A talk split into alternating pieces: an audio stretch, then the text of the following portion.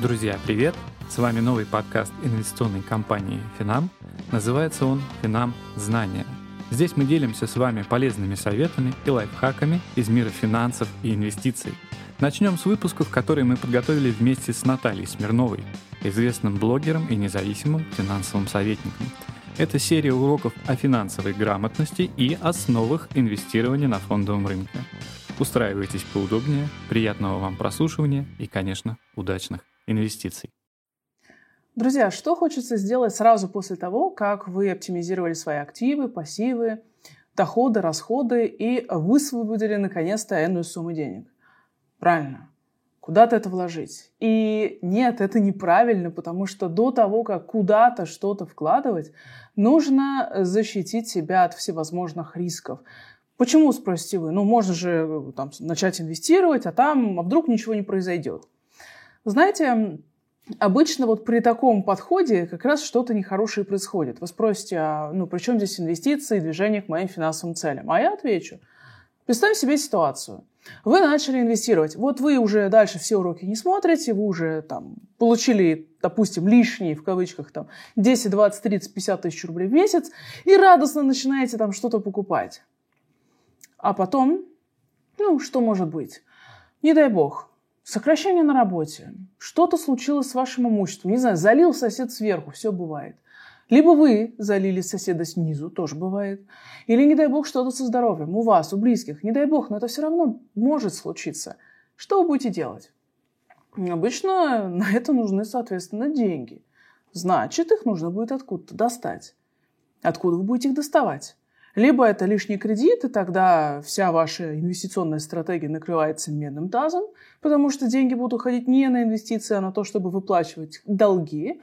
Либо вы вынуждены будете раньше времени залезть в ваши инвестиции, а по закону подлости это происходит в самый-самый неподходящий момент. Ну, например, представьте, э, это была бы там, пандемия, условный там, март-апрель месяц 2020 года. Все, падает, рынки падают, и вам срочно нужно что-то оплатить, а у вас там минус 20, минус 30 процентов от вложенных средств. Либо кредит бежать брать, либо вот фиксировать этот убыток. Вот почему до инвестиции обязательно нужно почистить, что называется, свои возможные риски. Какие риски нам необходимо учитывать и как от них страховаться? Давайте, собственно, по пунктам с вами все и разложим.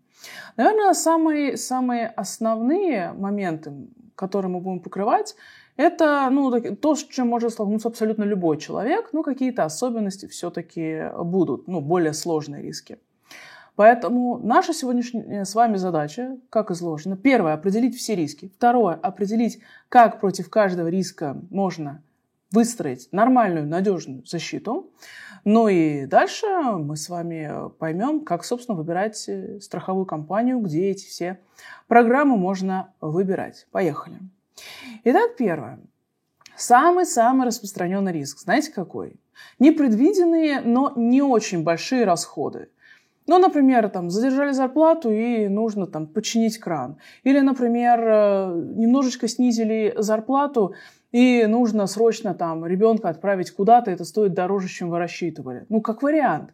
То есть это непредвиденные расходы, но сюда же очень часто относятся и временная потеря работы, временное снижение доходов вас или там, других членов вашей семьи.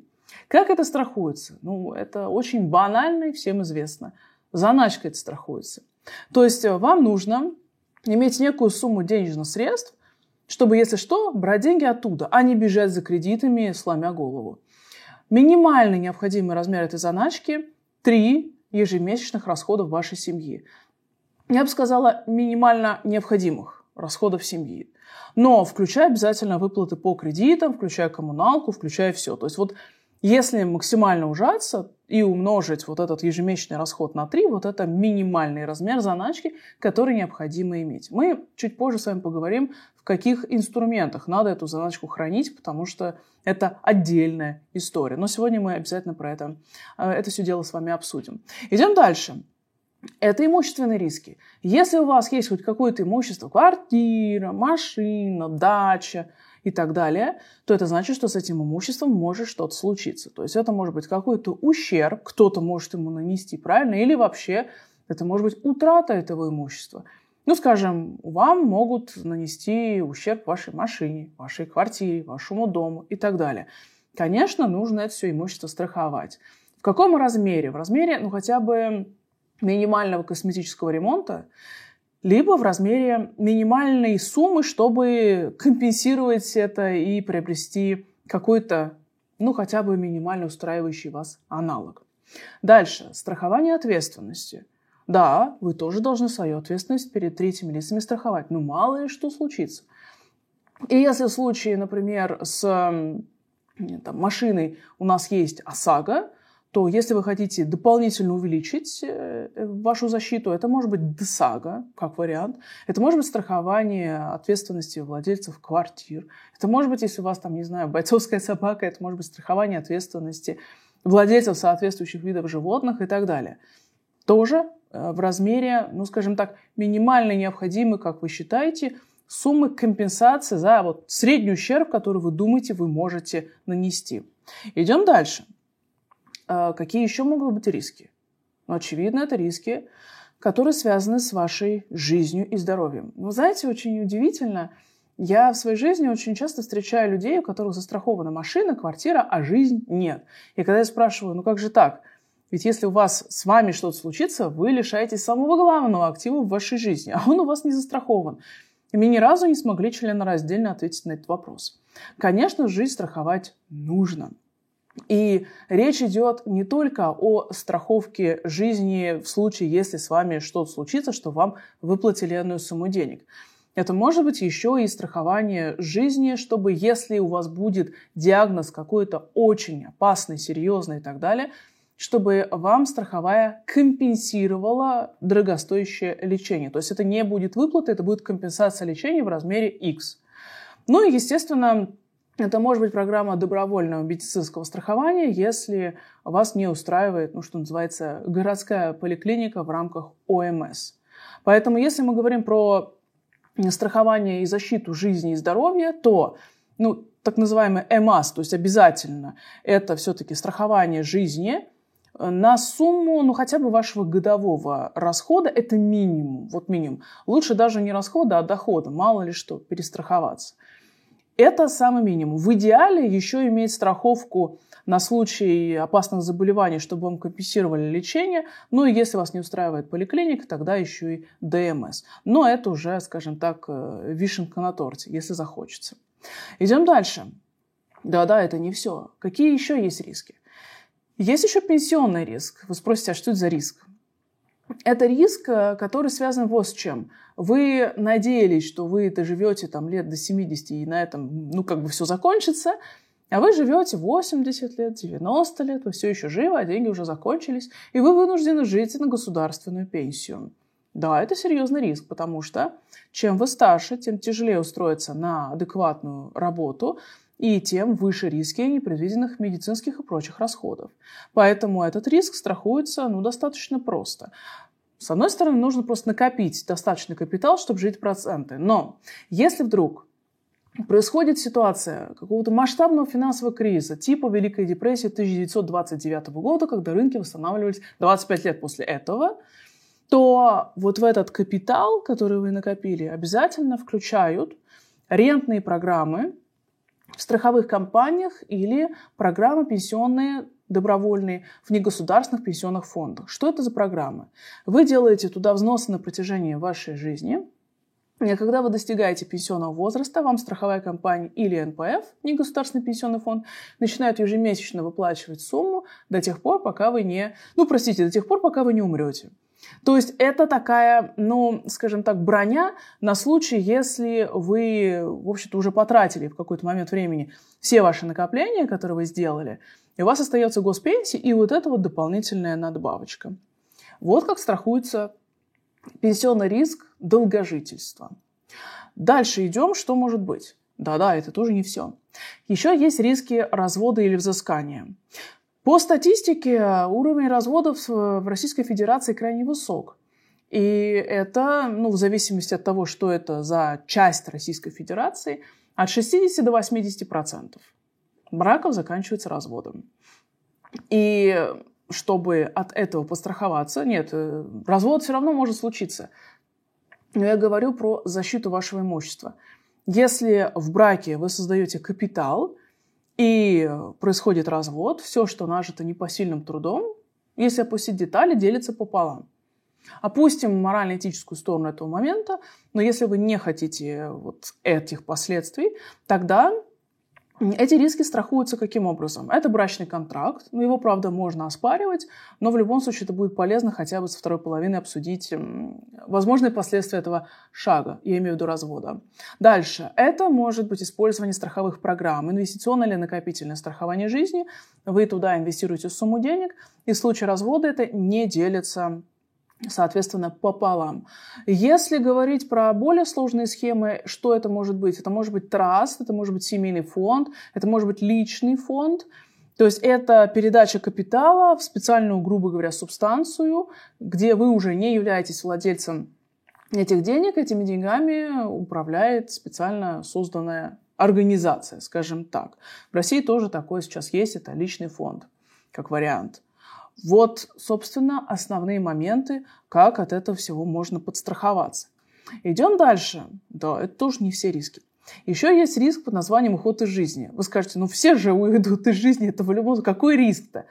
Вы понимаете, сразу вспоминаем Воланда из известного произведения и вспоминаем его фразу, что человек смертен и смертен внезапно. Если у вас есть какие-то активы, есть э, потенциальные наследники, то крайне желательно иметь завещание. Почему? Потому что если вы не перечислите все, чем вы владеете, есть риск, что в случае вашей смерти не все ваши активы перейдут по наследству. У меня был случай, когда человек владел кучей зарубежных счетов, и никому ничего из близких этого не раскрывал. А потом, когда его внезапно не стало, к сожалению, это был инсульт, человеку не было и 50 лет, его семья не знала, как сводить концы с концами, потому что он был единственным кормильцем. А никто не знал, где у него счета. И он никогда ничего не рассказывал. Нотариус не будет за рубежом все это искать, потому что даже неизвестно, какая это страна. Поэтому в идеале, конечно, завещание нужно составлять и, опять же, в идеале знакомить с ним потенциальных наследников. Если вы опасаетесь, то просто хотя бы сказать, что есть завещание, оно там хранится там-то. И все. Хотя бы как вариант, чтобы, ну, скажем, не получилось, что капитал, созданный непосильным трудом, где-то утерян, потерялся и не найден. Это основные риски. Теперь давайте коснемся наиболее важных рисков, которые, очевидно, будут актуальны для всех. Первое – это заначка, точнее ее отсутствие. Вы знаете, если мы говорим про ну, план минимум, без чего точно нельзя начинать инвестиции, то это точно она. Все остальное можно постепенно формировать по ходу пьесы там, в течение года-двух. Но без заначки вообще инвестировать не надо. Минимум три ежемесячных расхода. Мы помним об этом. Но вопрос, в чем это все хранить? Давайте я вам скажу, что это точно должно быть. Это должны быть инструменты максимально ликвидные, откуда в любой момент это можно вытащить, максимально консервативно, чтобы не было никаких просадок. И в той валюте, в которой чаще всего у вас возникают непредвиденные расходы. Вот. Что лучше всего подойдет? Наличность, конечно, дома, там, в тумбочке и так далее. Э, в том числе наличная валюта тоже вполне себе подойдет. Это деньги на счете, деньги на карточке, на накопительном счете, на вкладе с возможностью частичного снятия без потери процентов. Ну, может быть, очень-очень-очень короткие гособлигации, очень короткие с погашением там буквально несколько месяцев, максимум полгода, максимум. А теперь давайте поговорим, что точно не подойдет. Ценные бумаги в широком смысле слова, там акции, рискованные облигации, фонды акции и так далее. Да, из них легко можно выйти, вопрос по какой цене. То есть вот вчера они могли стоить, условно говоря, там 100 рублей, завтра 70. Вы можете выдернуть, но это уже совсем другие деньги. Это инвестиции. Заначка – это консервативная и очень ликвидная. Следующее. Это не может быть бизнес. Мне тоже часто говорят, да я из бизнеса в любой момент могу деньги вытащить. А если нет? А если в какой-то момент вам одновременно нужна сумма и интересная возможность для бизнеса, а денег на все не хватает? Ну, согласитесь, это неправильно. Бизнес не должен страдать, потому что у вас нет заначки. Что еще? Кредитная карта рассрочка. Может ли она полностью заменить заначку? Ответ нет. Почему? Заначка призвана сделать так, чтобы, если, не дай бог, вы лишились работы или непредвиденные расходы, вы взяли оттуда и не влезли в долги. Если вы залезаете в кредитную карту, и это произошло потому, что вы лишились работы, откуда вы будете брать деньги, чтобы расплатиться? Ну, скажем, в худшем случае это путь к банкротству. Не наша с вами тема, поэтому кредитка и карта рассрочки может помочь, но она не должна полностью заменять заначку. Следующее. Наверное, стопроцентная валютная заначка тоже не подойдет, если основные расходы у вас в рублях. Все-таки волатильность курсов валют, она ну, актуальна для Российской Федерации. Ну и в принципе, даже если вы живете, например, в еврозоне, у вас не может быть заначка на 100% долларовая. Курс может меняться не в вашу пользу. Так что заначка должна быть преимущественно в той валюте, в которой, возможно, возникнут непредвиденные, ну, какие-то непредвиденные расходы. Ну и займы знакомым из серии «Да ладно, если что, я вот там у Маши, там у Пети, Глаши возьму те деньги, которые они у меня когда-то просили. Они сказали, в любой момент отдадут. А если у них то же самое случилось, как они будут отдавать? Поэтому заначка – это максимально простые, очень простые инструменты. Какие еще риски нужно рассматривать? Мы более детально все это будем покрывать, когда мы подойдем к темам, к урокам про инвестиции. Но я хочу уже сейчас настроить, что риски, они у нас делятся на риски, которые можно застраховать страховыми продуктами, сори за тавтологию, и риски, которые связаны с финансовой инфраструктурой и с инвестициями. Это два больших блока рисков. Финансовые риски можно, скажем так, ну, сократить диверсификацией, чтобы не класть яйца в одну корзину, но все равно в условиях, скажем так, нестабильности вам обязательно, когда вы себе карту работы с рисками составляете и проверяете, знаете, по чек-листу, это есть, это закрыто, это закрыто, это закрыто, еще обязательно нужно пройтись по финансовым рискам.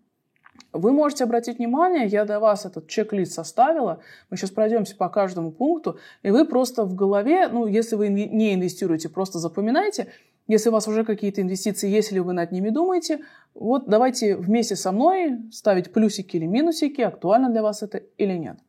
Итак, если вы находитесь в ситуации, ну, когда страна попадает под э, достаточно серьезные санкции, и вы хотите открыть счет вне этой страны, то вы обязательно не используете никаких сомнительных способов открыть карточку удаленно, через какое-то ИП на деревню дедушки кому-то что-то заплатить.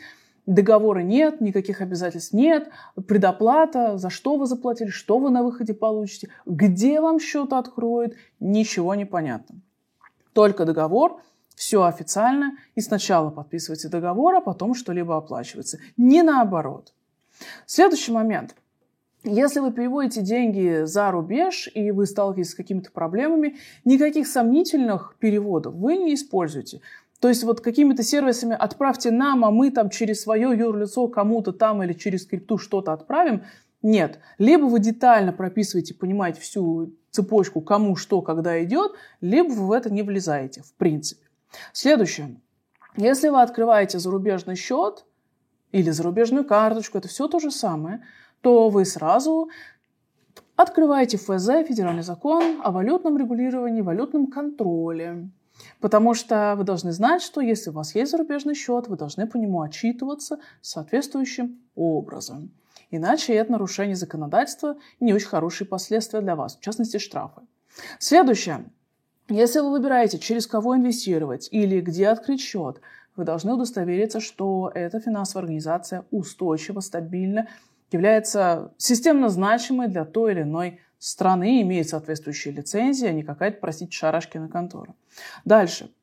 Если вы собираетесь инвестировать в акции, в облигации и так далее, вы должны удостовериться, что у той организации, через которую вы собираетесь инвестировать, все доступы на все-все-все площадки, на все биржи, на все инструменты есть. То есть сначала вы составляете портфель, мы об этом будем отдельно говорить, а потом под него вы выбираете ту финансовую организацию, через которую вы все это будете покупать.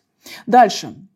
Вы обязательно, в период санкций это особенно актуально, когда вы выбираете финансовую организацию, через которую вы будете инвестировать, то вам нужно детально, и прям даже не бойтесь быть занудами, обращаться в эту организацию и прописывать всю цепочку владения вашими активами. То есть если вы купили через вот эту организацию акции, не знаю, Газпрома, Apple и Alibaba, то нужно понять, а где, что, как, через кого у вас хранится, чтобы понимать, где в этой цепочке что-то может порваться, пойти не так, и вы лишитесь вашего капитала.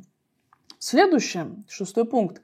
Мы оцениваем, в принципе, финансовую устойчивость той схемы, через которую вы собираетесь инвестировать. И если страна находится под санкциями, то есть очень простой принцип, чтобы ваш капитал был при вас. Не используйте сложные инструменты, самые простые. И выбирайте инструменты максимально ликвидно, откуда в любой момент можно вытащить деньги. И используйте очень простой принцип – Например, российские ценные бумаги российских компаний вы покупаете точно через российские управляющие компании, брокеры, короче, через российские финансовые организации. В иностранные организации, в иностранные акции, иностранные облигации вы инвестируете через иностранную организацию, чтобы вот максимально все риски, что что-то может пойти не так и не склеиться, э, у вас были просто максимально закрыты. И Естественно, вам нужно всегда держать руку на пульсе в части санкционных рисков. Желательно не работать э, в части каких-либо там, серьезных денег с организациями, которые находятся под санкциями. Там в любом случае будет определенное ограничение, куда вы можете через них э, инвестировать.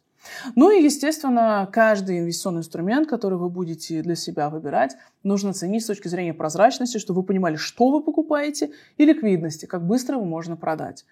Сейчас я просто формирую этот чек-лист, по которому мы будем с вами в, дальнейшем, в дальнейших уроках идти и выбирать инструменты, которые вам будут понятны.